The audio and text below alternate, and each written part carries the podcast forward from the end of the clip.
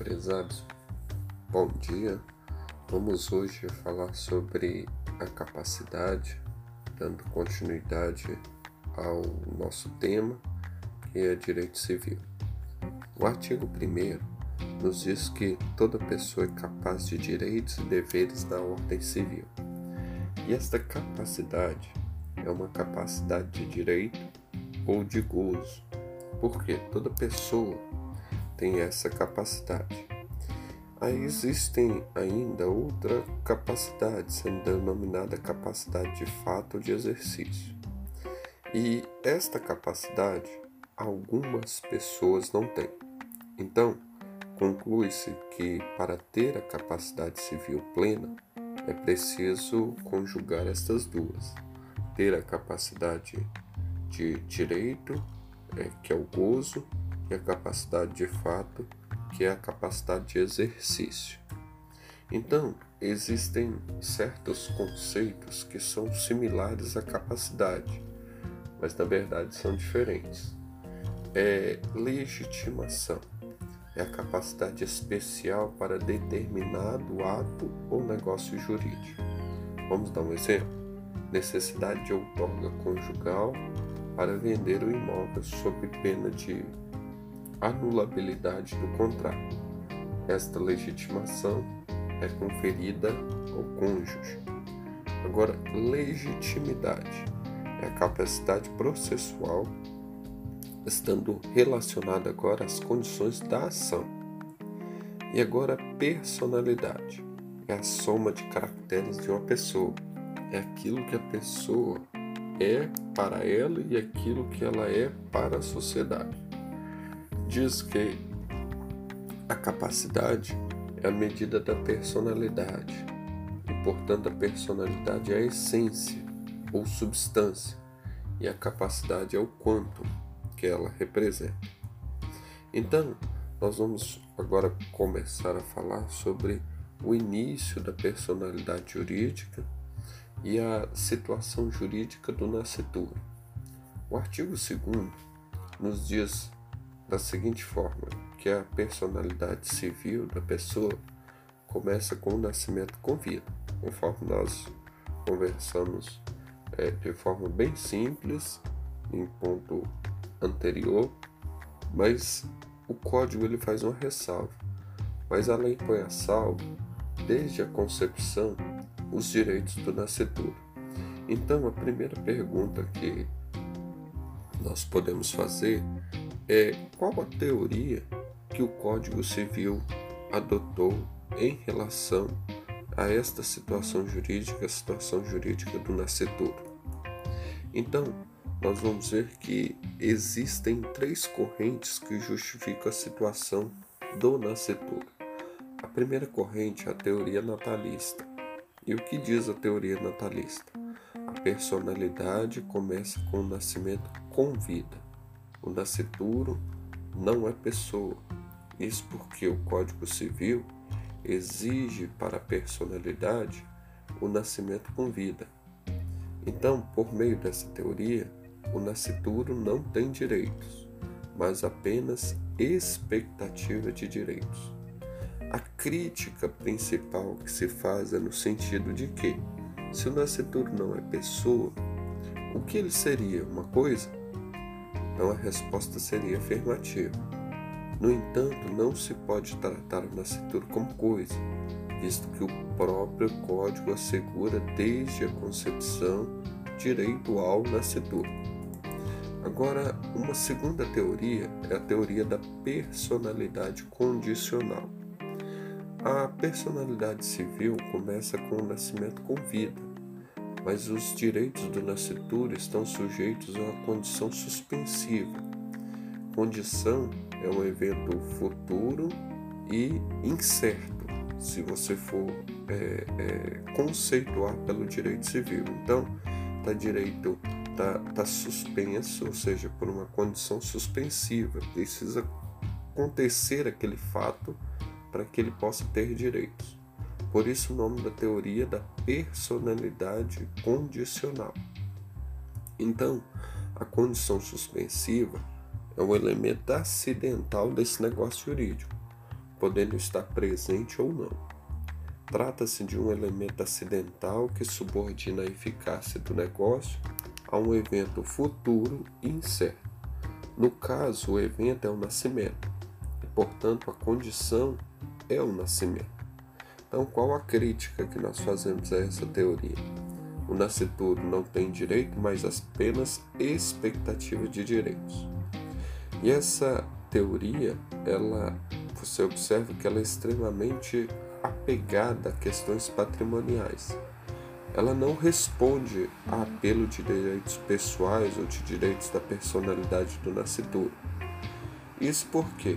Porque direitos da personalidade são incondicionais, não podendo estar sujeitos a uma condição, termo ou encargo. Condição: um evento futuro incerto, termo: um evento futuro certo, o um encargo como se fosse uma obrigação. Esta é a grande crítica da teoria da personalidade. E, por último, nós vamos conversar sobre a teoria concepcionista. E segundo a maioria da doutrina e a jurisprudência do STJ, essa é a doutrina que foi adotada pelo Código Civil. Essa teoria concepcionista sustenta que o nascituro é pessoa humana, tendo os direitos resguardados pela lei. A conclusão dessa corrente consta do enunciado 1 da Jornada de Direito Civil, que traz a proteção que o Código defere ao nascituro, alcançando assim o natimorto. Então, portanto, aquele que nasceu sem vida, no que concerne aos seguintes direitos: nome, imagem e sepultura. A teoria concepcionista é que prevalece entre os doutrinadores. Então, nós vamos ver que Maria Helena Diniz, ela adere a esta teoria, apesar de fazer uma distinção simples entre personalidade jurídica. Ela divide em dois: a personalidade jurídica formal, e que é relacionada com os direitos é, da personalidade, onde o nascituro ele já tem, e a personalidade jurídica material é a personalidade jurídica relacionada a direitos patrimoniais. O nascituro só adquire com o nascimento com vida. Então, a teoria concepcionista tem prevalecido no STJ. Há um julgamento importante em que se reconheceu o dano moral ao nascituro pela morte de seu pai, que ocorreu antes do seu nascimento, para que vocês possam observar como a teoria tem prevalecido no STJ. O debate das teorias relativas ao Mastur ganha reforço ou ganhou reforço com a Lei 11.804 de 2008, que trata dos alimentos gravídicos, apesar da crítica à nomenclatura. E o que são os alimentos gravídicos? Os alimentos gravídicos compreendem os valores suficientes para cobrir despesas adicionais do período de gravidez. O que se busca tutelar, o que se busca tutelar é o nascituro, tendo como destinatário o próprio nascituro, apesar de uma corrente alegar que é destinada à gestante. Então, é, mesmo havendo essa corrente majoritária, nós vemos que há um grupo que pensa que o os alimentos ali são destinados exclusivamente a gestante. Então, nesse sentido, é, caminha o ordenamento jurídico para a adoção da teoria concepcionista. E nós fazemos uma indagação: se o nascituro tem direitos, não seria ele uma pessoa? Não teria personalidade jurídica? Nós vimos que a personalidade jurídica adquire com o nascimento com vida. Há teorias explicativas da personalidade jurídica do nascituro. Vamos ver quais são. A teoria natalista, né? De Silvio Rodrigues, Caio Mário, autores que defendem essa teoria, que o nascituro ele não é pessoa, só adquire personalidade jurídica com o nascimento com vida. Nós estamos vendo esse breve quadro aqui, bem rápido, para que a gente possa ter uma ideia melhor. A teoria da personalidade condicional é defendida aqui por Serpa Lopes. Os direitos do nascedor estão sujeitos a uma condição suspensiva, ou seja, nascer com vida. Para questões existenciais, o nascituro será uma quase pessoa. Por outro lado, para questões patrimoniais, já não seria pessoa. E a teoria concepcionista, que nós falamos que é uma teoria mais é, é uma teoria defendida pelo STJ, e como doutrinadores nós vamos ver Pontes de Miranda, Saudoso, Pablo Stouza, Cristiano Chaves, o nascituro ele é pessoa humana desde a concepção e para a vertente extremada adquire-se personalidade jurídica desde o coito. Então, nós vamos ver que o Código Civil, na letra da lei, ele adota a teoria natalista prevista no artigo 2 Já o ordenamento jurídico como um todo vem caminhando para a adoção da teoria concepcionista, reconhecendo cada vez mais direitos ao nascituro. Por fim, não confunde-se nascituro e concepturo, uma vez que este refere-se à prole eventual que gera no campo da sucessão o caminho do fideicomisso. Nós vamos ver isto mais à frente, estas expressões, para que vocês tenham noção exato dos seus significados. Então, a respeito de uma polêmica que é a questão do embrião congelado, criogenizado ou excedentário. Decidiu o STF, por meio da ADI 3510, pela constitucionalidade do artigo 5 da Lei de Biossegurança, que dispõe sobre a utilização de células troncos embrionárias partir de embriões congelados para tratamento, desde que congelados há três anos ou mais, ou ainda que sejam inviáveis para inseminação. E alguns entendiam que esses embriões eram pessoas. Então, é, segundo o entendimento do STF, os embriões são considerados objetos de direito, ressaltando a teoria natalista. Quando nascituro tem o reconhecimento de alguns direitos, sem embargos, o Código Civil ele adota a teoria natalista, embora a teoria concepcionista venha ganhando adeptos. Então, nós vamos ver que alguns julgados aqui e vocês vão começar a compreender como os nossos tribunais eles entendem a respeito de alguns pontos. O nascituro é titular de direitos de personalidade, como o direito à vida, o direito à proteção pré-natal e etc. O STJ, dando moral para o nascituro, nós vamos ver no recurso especial 399-028 de São Paulo, aquele caso do Rafinha Bastos. O nascituro tem direito de receber alimentos gravídicos, ou seja, tem por objetivo a integridade uterina do nascituro. Tem direito ao pagamento do DPVAT pela morte do nascituro, o informativo 547 do STJ, através do RESP 1.120.676.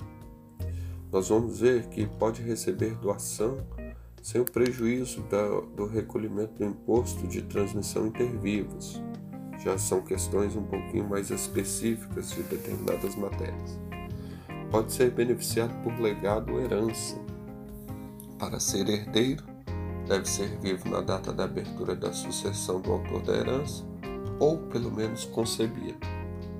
Pode ser nomeado curador para a defesa de seus direitos. O Código Penal tipifica a figura do aborto, é desnecessária a intervenção do Ministério Público como curador, desculpa, como curador ao Nastur, no ato em que Nubentes define o regime de bens do casamento. Então, é, nós vamos ter algumas, algumas pontuações como observações. O nascitor ele não é considerado pessoa humana, mas é titular de direitos. Observação 2. O embrião congelado, a partir do momento que é inserido no ventre materno, passa a ter reconhecimento de direitos, como a presunção de paternidade, possibilidade de reclamar herança, ainda que o genitor tenha falecido. Realizada a fertilização in vitro, após o falecimento do genitor, poderá peticionar por herança dentro do prazo prescricional de 10 anos. Então, nós vamos ver aqui a situação jurídica do embrião.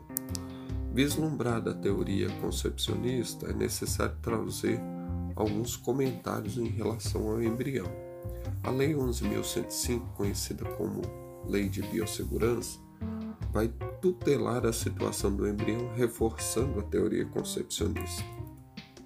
E o artigo 5 da lei diz que é permitida a utilização de células troncos ou embrionárias para fins de pesquisa e terapia obtidas de embriões humanos produzidos por fertilização in vitro e não utilizadas no respectivo procedimento, desde que sejam embriões inviáveis ou sejam embriões congelados há três anos ou mais na data da publicação da lei, ou que, já congelados na data da publicação desta lei, depois de completarem três anos contados a partir da data do congelamento. Então, para fins de utilização do embrião, para fins de pesquisa e uso terapêutico, a lei autoriza tal utilização desde que, em qualquer caso, seja indispensável o consentimento dos genitores. A utilização de células troncos embrionárias é excepcional, pois a regra é a não utilização. O STF considerou constitucional essa lei e veja, o descarte de embriões não utilizados se dá pelo encaminhamento às pesquisas de células tronco ou seja, não terá o embrião direitos da personalidade. A existência dos direitos da personalidade é condicionada à concepção ultra intrauterina. Então nós vamos é, terminar por aqui neste dia e nós vamos dar continuidade em encontros futuros. Desejo a vocês um bom dia e sucesso. Um abraço